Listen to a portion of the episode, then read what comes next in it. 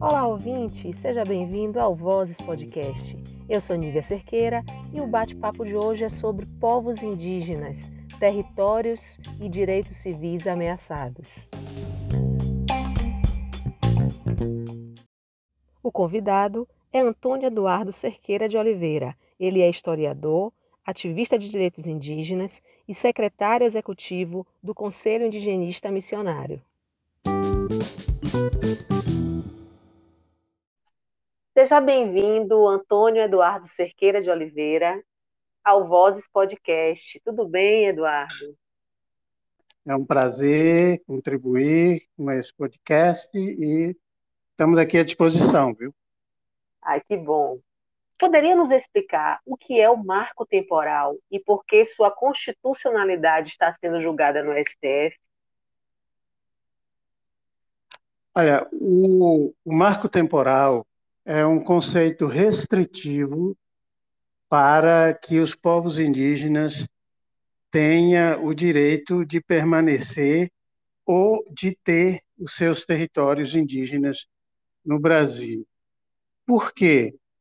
A Constituição Federal ela reconhece os territórios indígenas como de ocupação tradicional. Esses territórios, eles são considerados bens da União. Portanto, cabe à União a sua proteção e a sua regularização. O que está acontecendo é que os setores ligados ao agronegócio, ao capital, eles estão concebendo um outro conceito, afirmando que a Constituição Federal de 1988 estabeleceu esse marco temporal, que esses territórios indígenas só são considerados tradicionais a partir dessa Constituição de 1988. E a Constituição ela não fala nada disso, né?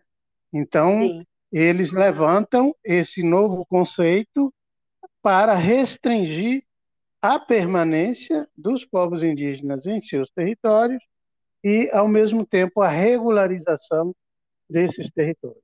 Se passar a vigorar esse conceito, muitos povos indígenas que tiveram seus territórios regularizados, acreditamos que mais da metade dos territórios indígenas do Brasil pode perder o efeito dessa regularização e os indígenas vão ter que sair dos seus territórios. O que eles estão querendo contestar é que isso só vale a partir de 1988. Então, o que era antes de 88, eles poderiam, no caso, é tomar posse, é isso? Exatamente, exatamente. O conceito ele fala o seguinte: se os índios estavam na posse do seu território em 1988, né, eles podem permanecer. Se eles não estavam na posse desse território em 1988, quando da promulgação da Constituição Federal, então esses territórios não são considerados tradicionais e os índios vão ter que, que sair. E aí, no caso, sair para esses terrenos serem passadas para, justamente como você falou, para o agronegócio, para a mineração. A, a finalidade do estabelecimento dessa tese do marco temporal é justamente eles terem a posse desses territórios, não só dos territórios indígenas, porque isso pode ter repercussão também sobre os territórios quilombolas, os territórios das populações tradicionais, dos ribeirinhos, né? enfim, é, do povo que mora no Cerrado, enfim, uma série de populações. Então, seria uma extrema é, é, consequência para os povos, para os pobres, né? Que moram hoje no campo e dependem da terra. Entendi.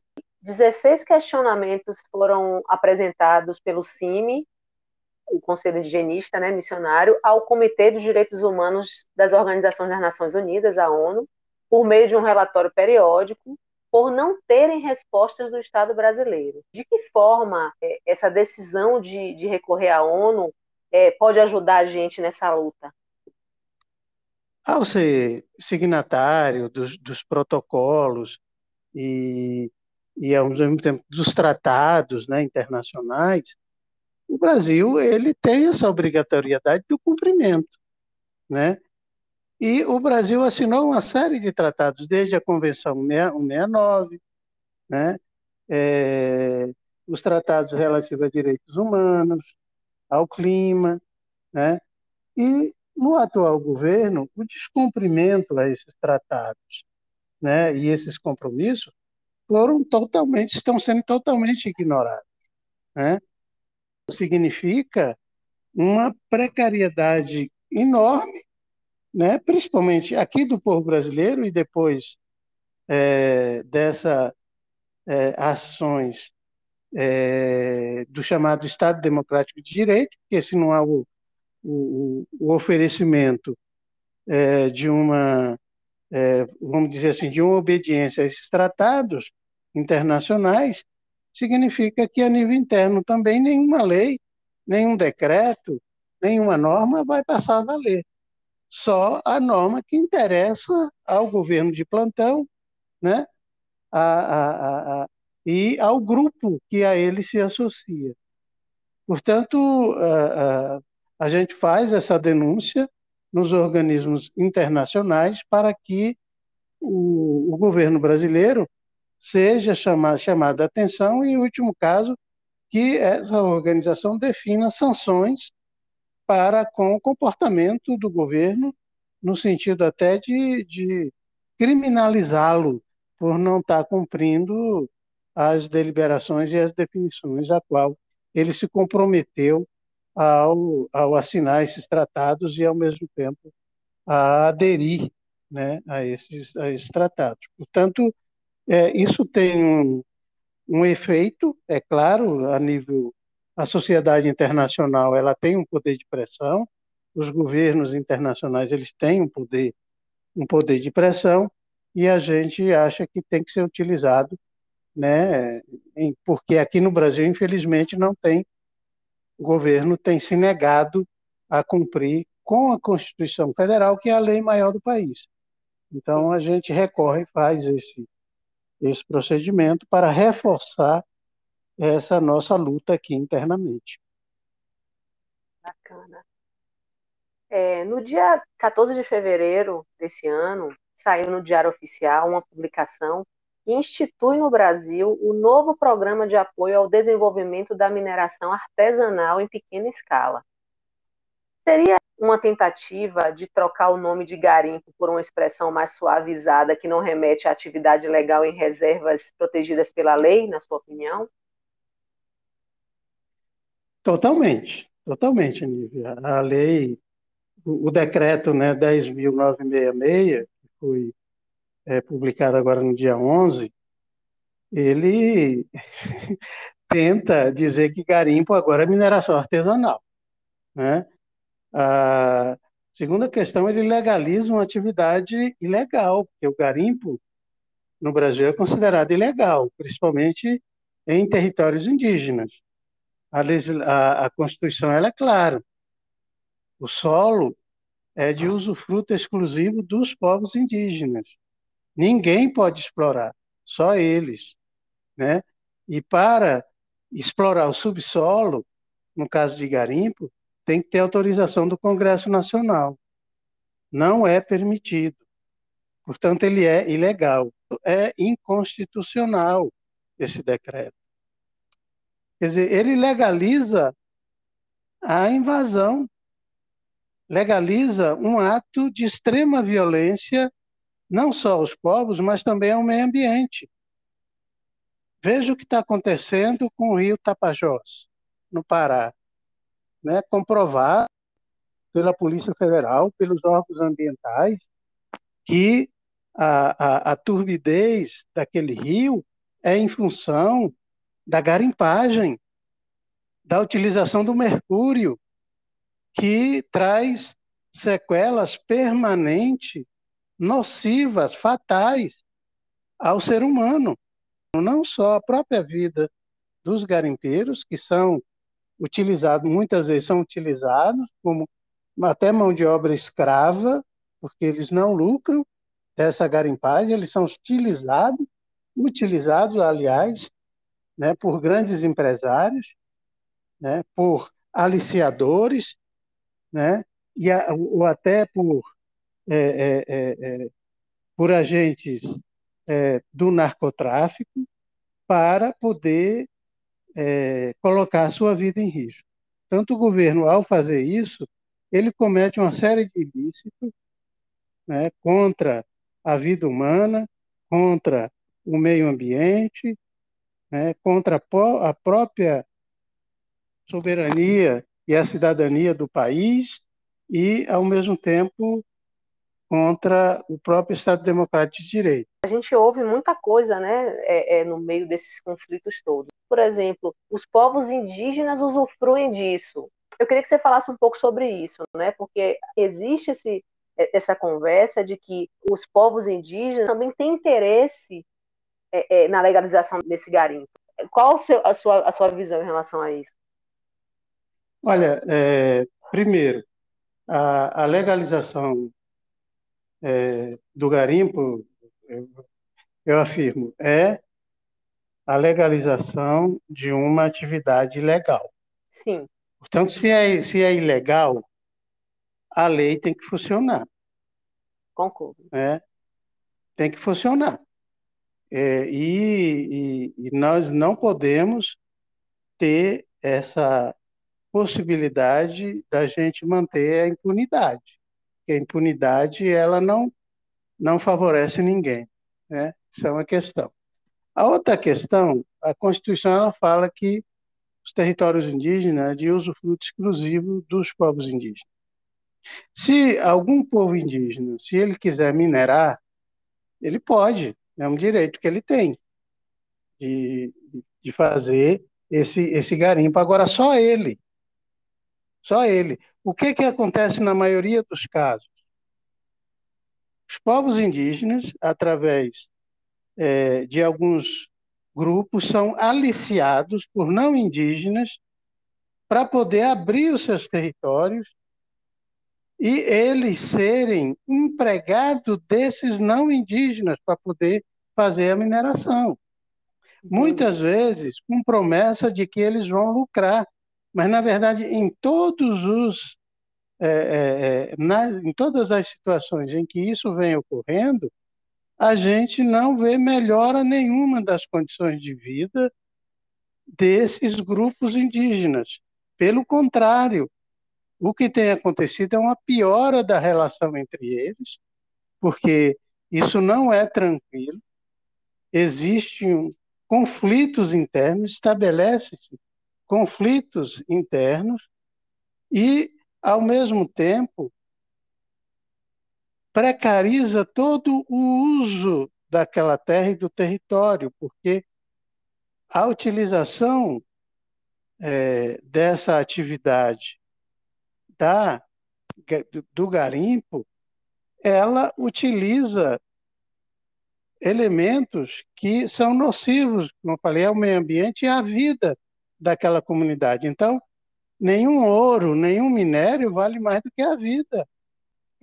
Que eles utilizam o, o mercúrio. Então, principalmente o ouro, né, que é o metal mais valioso que existe atualmente no mercado, né? internacional. Portanto, ele nem aqui no Brasil, ele não favorece nem o Brasil, não, não fica nem no Brasil esse, esse ouro. Ele é, é contrabandeado para fora, né? Então, é, é, é, ele, ele não tem é, é, essa possibilidade de vir a beneficiar nenhuma comunidade indígena ou qualquer outra comunidade, nem o um município, nem, nem o país. Ele beneficia o grande empresário, muitas vezes que estão nos grandes centros, ou até é, grandes empresas internacionais. Né? Tanto a gente acha o seguinte: existe essa atividade em alguns territórios, mas ela não tem sido motivo de melhores condições de vida. Não tem sido. Pelo contrário, tem sido motivo de mais conflitos internos e as condições de vida desses povos, desses povos indígenas não têm melhorado em nenhum sentido. Entendi. É, além desse, é, do marco temporal, você poderia é, comentar alguns desses projetos assim absurdos que estão tramitando e quais os riscos corremos se eles forem aprovados? Olha, com relação aos povos indígenas, é, desde 2013 que o governo vem tentando aprovar a PEC 215, que muda completamente a Constituição no Brasil com relação aos direitos dos povos indígenas. Até hoje não conseguiu. Depois eles vieram com é, o PL 490. Né? PL 490 ele muda o Estatuto do Índio e ele é, também concebe novas formas de regularização dos territórios indígenas, além de estabelecer também um marco temporal, o PL 490. Ele teve é, a tramitação em 2021, ele foi aprovado na Comissão de Constituição e Justiça e agora está para ser levado ao plenário. Povos indígenas no ano passado, as mobilizações que aconteceu aqui em Brasília foi teve como pano de fundo esse PL, o 490. E tem um PL também que foi é, por iniciativa do governo federal, o PL 191, que legaliza a, a exploração mineral em, em territórios indígenas. Não só a exploração de minérios, mas também a exploração dos recursos hídricos, de hidrocarbonetos e possibilita também a parceria dos indígenas com grandes empreendimentos né, agropecuários. Portanto, é, é são iniciativas extremamente nocivas aos povos indígenas. Mas também existem outros projetos de lei que não se referem exclusivamente aos povos indígenas, mas, é, mas que vai trazer grandes consequências também aos povos indígenas. O, o, por exemplo, o PL, o chamado PL da, da, da grilagem, né? o PL é, 2633, esse PL é, é nocivo aos povos indígenas, porque ele, ele possibilita que o governo legalize a, a invasão dessas terras públicas pelo, pelo glireiro, pelo capital, né, pelo invasor, é, e os criminosos ambientais, ele dá anistia a esse pessoal ele ataca a regularização ambiental e ele legaliza a invasão, comércio ilegal de terras públicas. Portanto, a, a, a, as terras indígenas, as áreas de proteção ambiental, correm sério, sério risco com esse PL 2633. É, ele já foi aprovado na Câmara e está também para ser aprovado é, no Senado Federal. Né? E por último, essas normas que beneficiem né, a indústria né, de, de agroquímicos, né, de agrotóxicos é, no Brasil, eles conseguiram, né, esse ano, a aprovação pela Câmara, o que coloca em risco a saúde da sociedade que está no campo e a saúde de quem não está. Você está consumindo um alimento que você vai estar tá sabendo que aquele alimento vai, vai provocar câncer, porque ele foi tratado produtos químicos que possibilita isso, né? Sim. A gente está é, é, tá, assim numa situação de total uh, uh, uh, insatisfação e todo, todo mundo assustado. Como é que pode um negócio desse em pleno século 21? né, em que o mundo todo né, rejeita esse tipo é, de, de agricultura. Né? Um, muitos produtos já foram, inclusive, proibidos em vários países da Europa, Estados Unidos, né? e foi aprovado aqui. Então, na, a gente está indo na contramão de todo esse avanço da sociedade que está lutando por, por uma vida melhor, por produtos mais saudáveis. Né? Verdade. ou, ou vai, vai melhorar a produtividade no campo a que custo? Né? Vai aumentar o lucro de uma parcela pequena, né? Mas vai piorar as condições de vida de toda uma população no entorno, toda uma população que está no campo, que está na cidade. Então, tem, tem coisas que não tem nem como se discutir. Infelizmente, o nosso atual Congresso, como já foi falado muitas vezes, é o pior que já foi eleito, porque nós, nós estamos vivendo uma situação de extremo autoritarismo. Nem no período da, da ditadura militar viu-se tanto é, é, tanto cerceamento à participação da sociedade no âmbito do executivo e do legislativo, principalmente, né? O, o Congresso Nacional hoje ele ele impossibilita a participação de qualquer pessoa, de qualquer cidadão em qualquer discussão ali dentro, né?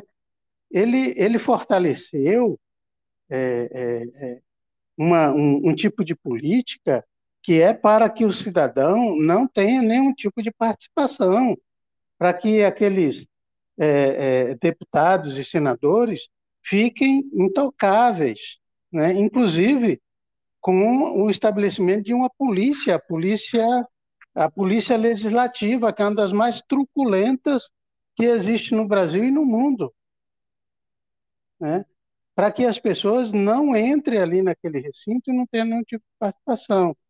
E aí veio a pandemia, a qual também eles estão se aproveitando para poder é, é, fazer valer os seus interesses, porque se já não tinha essa participação da sociedade, com a pandemia também ficou, o nível de né? restrição aumentou, aumentou. E aí vem esse tipo de, de de legislação, de iniciativa extremamente nociva à população.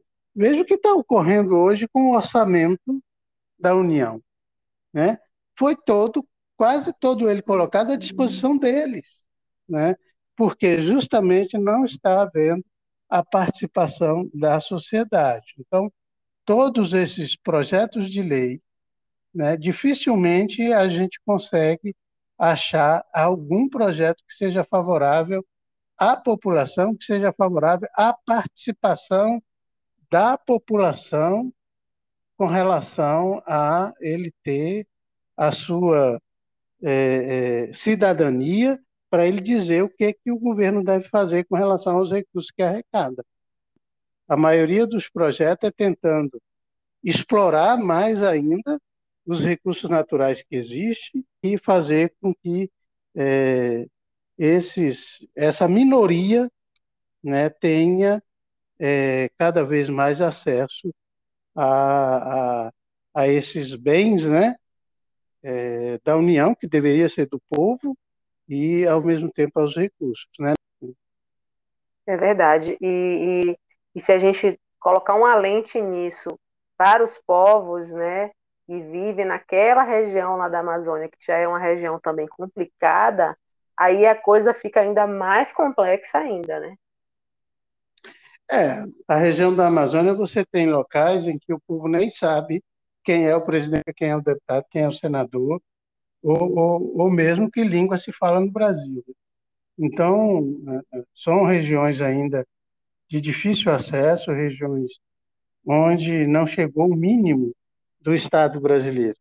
Né? Então, é, são populações totalmente é, renegadas a, a, qualquer tipo de, é, de assistência. Né? E hoje, né, a máxima do, do atual governo é o Estado mínimo. Né? O que, que é o Estado mínimo? Né? É tirar justamente esse Estado da sua função social, né? daquilo que é mais, mais é, importante para o cidadão, é a presença desse Estado. Por isso, quando a gente vê indígena, por exemplo, adere à mineração, é porque ele chegou no nível de desespero. Né? Porque ali, ali não está o Estado. O Estado saiu e deixou ele sozinho ali para negociar com um cara que chega pondo, chega até com você aceita isso aqui ou você cai fora, né? E isso tem acontecido no campo brasileiro. A gente tem feito conversas, né, com, com os trabalhadores, além dos indígenas, e eles têm falado, eles nunca viram tanta violência como está acontecendo no momento. Eles falam, a gente está sem saber o que fazer. Muitas vezes a gente não pode nem sair de casa, não, não, não temos para onde ir. Que a violência é terrível. E essa violência, ela não é só do, do Estado, é, quer dizer, ela é do, do, do particular, mas ela é também do Estado, porque quando a polícia chega, a polícia chega também tendo um lado. Ela não vai se colocar a favor de quem está sendo explorado, de quem está sendo violentado. Ela sempre se coloca a favor do, do opressor. Hoje, a, a, as polícias, né, vamos dizer assim, porque são várias que tem no Brasil, né, elas aderiram completamente a esse Estado opressor, a esse Estado violento, a essa situação de coisas, e deixa a população é, vulnerável, né? Vulnerável. Então, estamos vivendo uma situação que a gente espera que tenhamos possibilidades da gente sair desse pesadelo. Sim.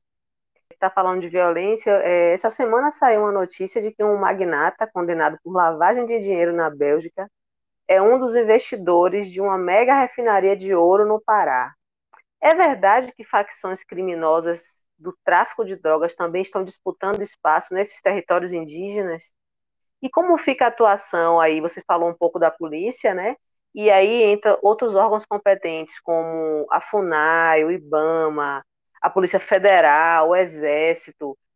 Como fica aí a participação é, é desses órgãos no combate a essa violência, ao garimpo, e, e em prol dos povos indígenas? Olha, in, in, infelizmente essa situação ela tem ocorrido em alguns locais, né? Essa ausência do Estado está possibilitando que é, elementos oriundos do crime organizado ele chegue lá e ele impõe a lei dele, né? Então você vê a situação do território indígena Yanomami, são mais de 20 mil garimpeiros. Só que aqueles garimpeiros ali, a maioria deles tem, tem ligações com, com, com, narco, com narcotráficos ou é, já foram aliciados por essa outra é, é, atividade legal. Então, eles extraem é, o minério, ele deteriora todo aquele ambiente, ele envenena os rios, e ele também é, é, é, vende e compra droga, né? É, e aí, é, é, os indígenas, quando eles é, faz a denúncia, o Estado fala, ah, a gente não pode ir lá porque a gente corre perigo, né? A gente já ouviu isso da própria Polícia Federal, do próprio Estado, falando, não, a gente não pode entrar lá porque a gente corre perigo. Agora você imagina quem está lá. Sim. Né? Se a própria polícia fala que ela corre perigo de ir lá, imagina o, o indígena que está lá. Né? Então, às vezes, algumas vezes que eles foram, eles de fato foram recebidos a bala. Né? Foram, foram recebidos a bala. E aí um, um delegado da Polícia Federal, uma vez numa comissão aqui de direitos humanos, disse que são 20 mil garimpeiros e ele conta só com cinco policiais da Polícia Federal.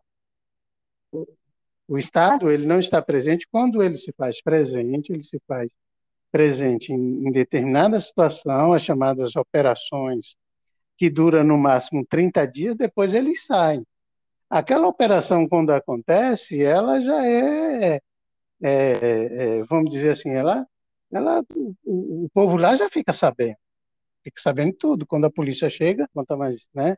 E aí a polícia fica ali 30 dias, sai e os caras voltam de novo né? Porque não, não, é, é. não existe um, um, uma, uma, uma, uma, uma estruturação no sentido permanente de um, de um, de, de uma da, dessa presença no Estado que faça prevalecer a lei, que não reine um, um mundo da, da impunidade e da violência, porque isso não beneficia ninguém. não só aquele é, agricultor que está lá no interior. Mas se isso acontece lá no interior, vai acontece na cidade também. E logo, logo, quem está na cidade em suas casas, né, de confortável, vai ter suas casas invadidas também. Né? Então, isso é, é, é, é uma situação. O que, o que a gente tem, tem argumentado é que a sociedade tem que se mobilizar. A sociedade tem que reagir. Nós não podemos nos acomodar diante dessa situação. Né? A situação aconteceu também em função da nossa acomodação. Né? Nós não podemos nos acomodar. Né? E, nesse sentido, os povos indígenas têm dado a sua contribuição, têm chamado a atenção, né? e eles têm colocado a vida deles em risco, no sentido até de sair dos seus territórios para lutar por esses direitos. Né? Em 2021, nós tivemos grandes mobilizações aqui em Brasília, dos povos indígenas. Só os índios e mais ninguém. E mais ninguém. Né? Então, eles estiveram aqui em abril, tiveram em maio, tiveram em junho, tiveram em setembro e até novembro. Eles permaneceram aqui, lutando. Né? Aí o povo fala, ah, mas é lutar só por as terras dele. Mas é, ao lutar por, pelos territórios deles, eles estão lutando pela vida de todo o povo brasileiro, pela vida Sim. do planeta. Exatamente. Né? Porque aquele, esses territórios, minimamente, eles conservam um ambiente saudável, né? que vai ter consequência para quem está ali ao lado, quem está nos grandes centros, quem está no planeta. Né?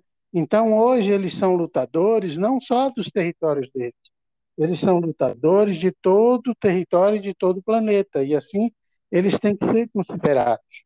Né? E eles vieram, e eles lutaram, tiveram muito apoio da sociedade, isso é fato, tiveram muito apoio. E a gente acredita que o caminho é esse, é o caminho de luta, de mobilização, de mostrar para essas pessoas que eles estão enganados, que não é por aí, que existe uma revolta, que existe uma mobilização contra esse estado de coisa a qual eles estão, estão fazendo e eles estão cometendo. Não podemos é, nos é, acomodar diante de coisas absurdas dos chamados projetos de morte e dos projetos que precariza mais ainda a vida do ser humano.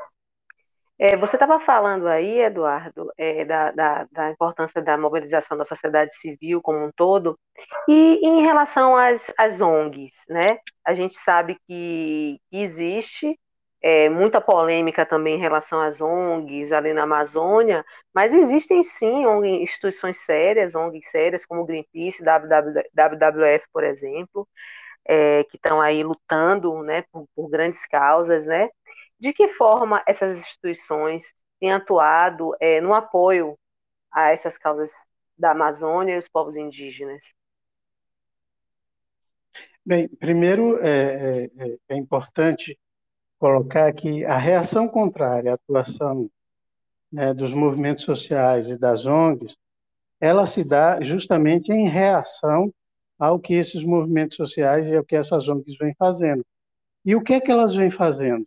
é possibilitar que as populações indígenas, que as populações tradicionais, né, que, que os pobres que estão lá, que eles tenham voz e que eles tenham, é, é, é, de fato, os, os benefícios e o acesso às políticas públicas nesse país. Então, quando o governo ou qualquer outra autoridade, ou o madeireiro, o, o, o produtor, o grande produtor rural lá do agronegócio, faz campanha contra a ONG, ele não quer que a população a qual essa ONG atua, trabalha, tenha acesso às políticas públicas. O que ele quer é que essa política, que, essa, que esses recursos estejam voltados só para ele. É uma política contra o próprio Estado Democrático de Direito, é uma política contra a democracia, é uma política contra a própria vida.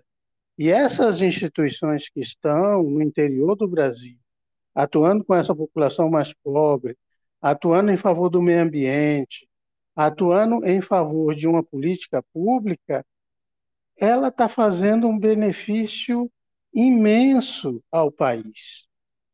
Né? Muitas até se colocam à disposição para poder aplicar essa política pública, o que não é função dela, porque muitas vezes, para chegar essa política pública a essa população, eles assumem até a função de um próprio agente do Estado, mas porque o Estado não vai, o Estado se nega. E quando esse cidadão vai, essa ONG vai, ela encontra então essa barreira, são ligados ao, ao capital internacional, né, são ligados à, à grande estrutura que quer é, controlar o Estado, né? E são pessoas que utilizam um discurso extremamente violento, né? incita a população à violência, né?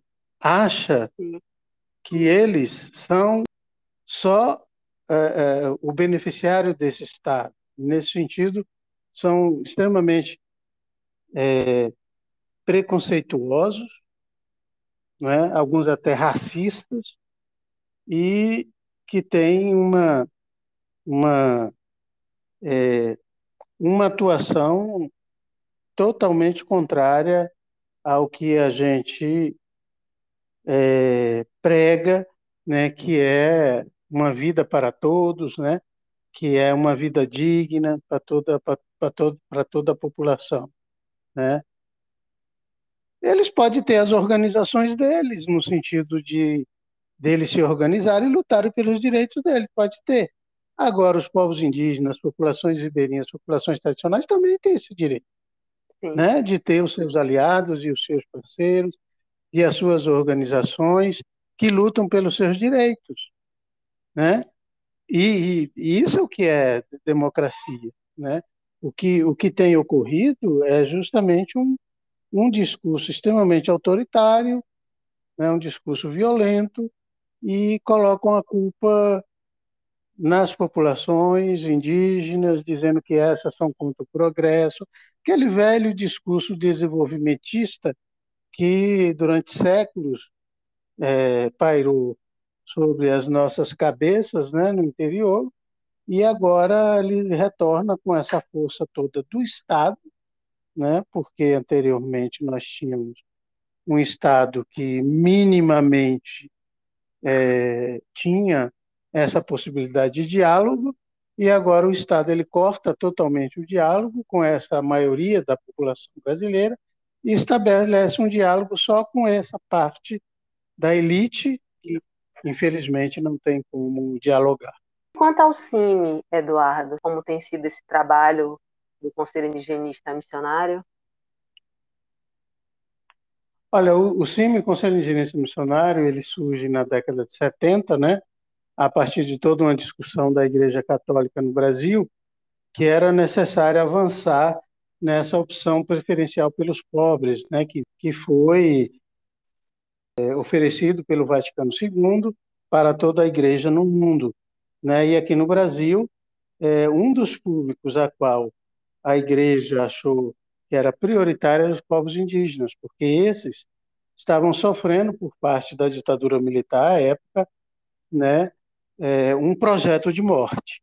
Né? A ditadura militar ele vinha trabalhando com essa perspectiva que ele chamava de solução final para os povos indígenas, ou seja, acabar com esses povos e assimilar a chamada comunhão nacional. A também fundou a partir de toda essa discussão que vinha na América Latina, a partir de alguns segmentos dessa igreja, que não concebia mais a atuação também a partir de um projeto colonizador, né, como a igreja teve também essa participação, né, mas sim através de um outro projeto que era estar com os povos indígenas, caminhar junto com eles, respeitar a cultura deles, as religiões, as tradições, respeitar a autonomia deles. E, nesse sentido, o CIMI começou inicialmente enquanto uma assessoria específica à CNBB, depois alargou a sua atuação para o interior das aldeias, né? E temos hoje uma presença em quase todos os estados do Brasil e em muitos povos no Brasil.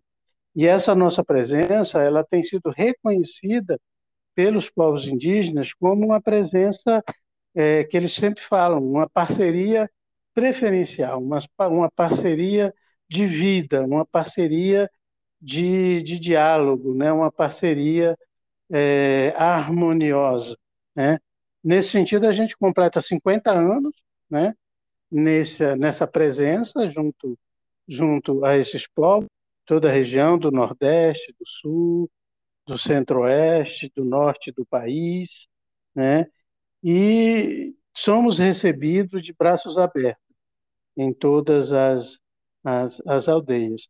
Não estabelecemos nenhum tipo de parceria, nem com o governo municipal, estadual ou federal, né, justamente para ter essa autonomia no sentido dessa opção pela luta dos povos indígenas. Isso a gente a gente tem feito mesmo passando, né, por sérias dificuldades, por ameaças, né, mas mantemos sempre essa nossa missão, é, essa nossa postura. Hoje nós temos cerca de 200 agentes, parcerias com várias é, igrejas, com paróquias, com sindicatos, enfim, com boa parte da sociedade no sentido de propiciar a, a, a aplicação dos direitos dos povos indígenas no Brasil. É claro que temos muito que caminhar, temos muito o que, o que avançar, mas é, vejamos, na década de 70 era 130 mil índios, né? Hoje são mais de um milhão de indígenas no Brasil.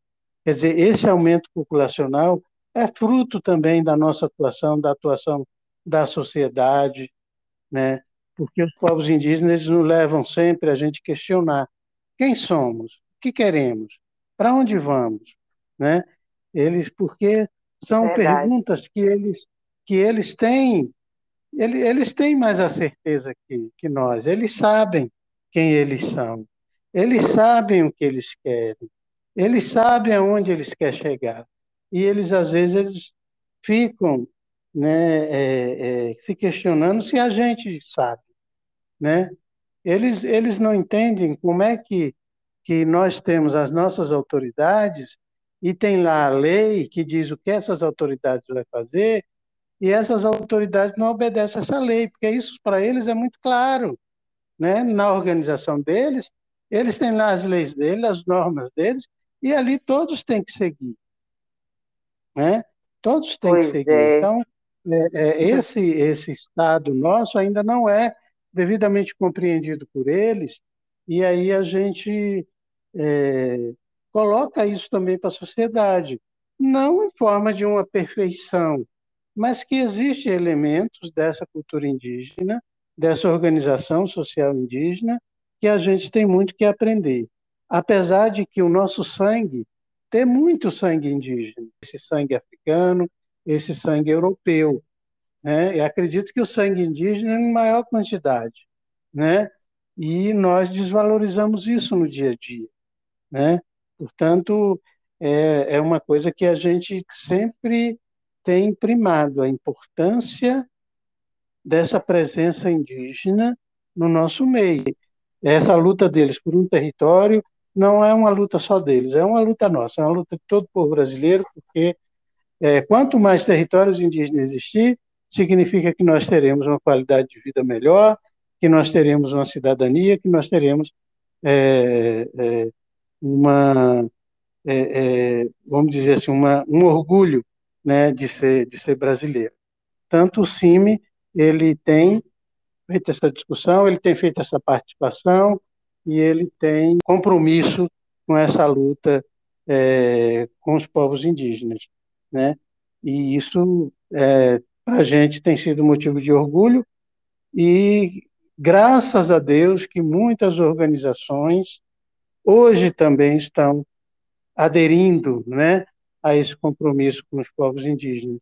Não somos só nós que estamos hoje presente, né, nessa luta. São muitas organizações e isso é muito bom e é, e é muito importante e só temos a, a ganhar com isso.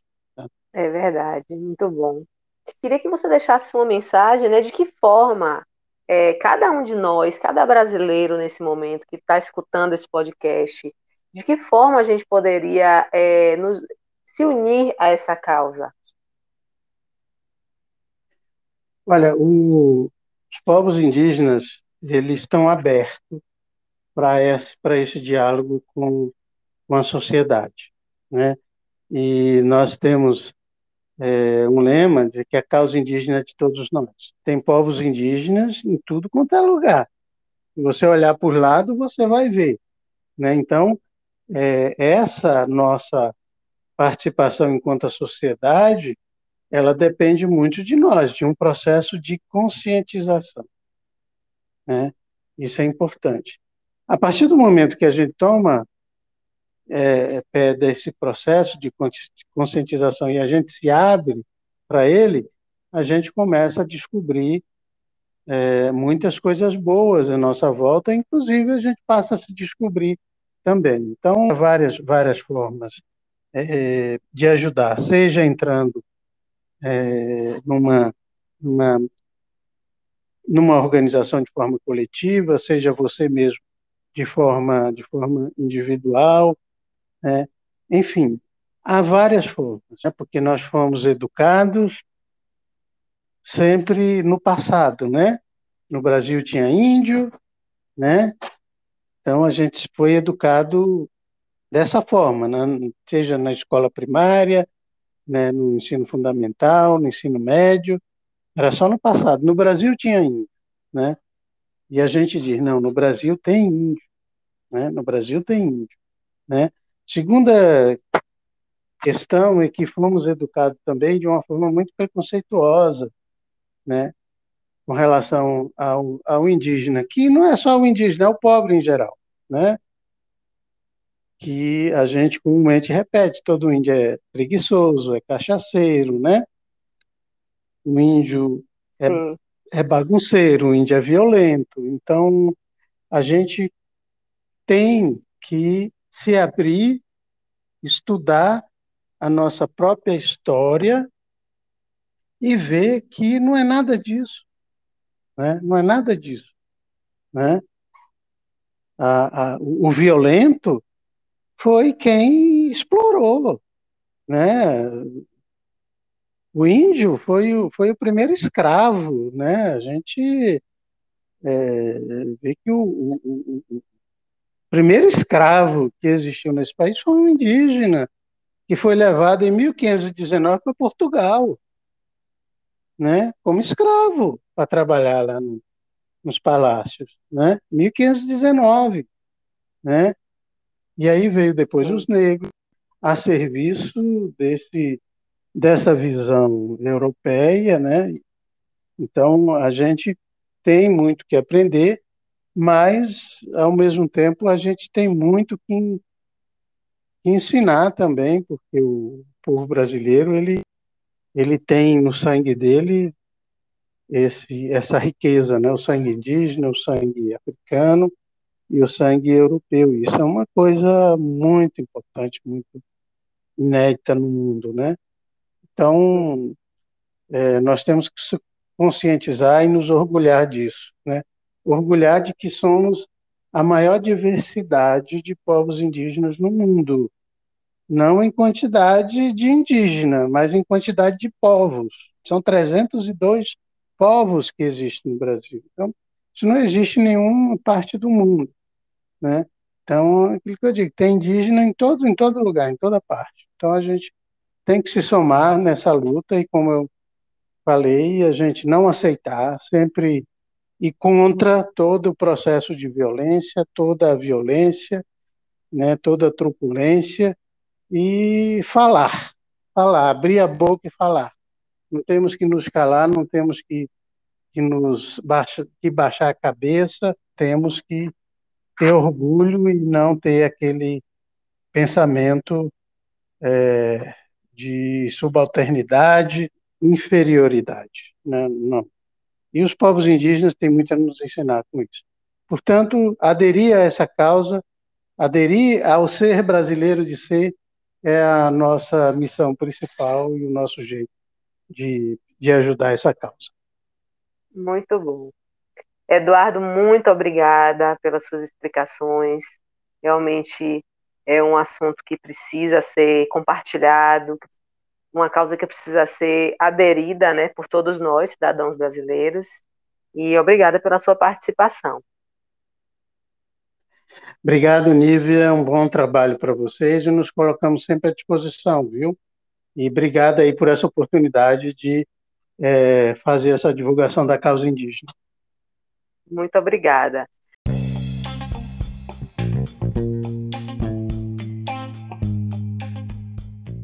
Obrigado, ouvinte, pela sua participação. Para acessar outros episódios, acesse www.vozespodcast.com.br ou no Instagram, arroba vozes, podcast. Até a próxima!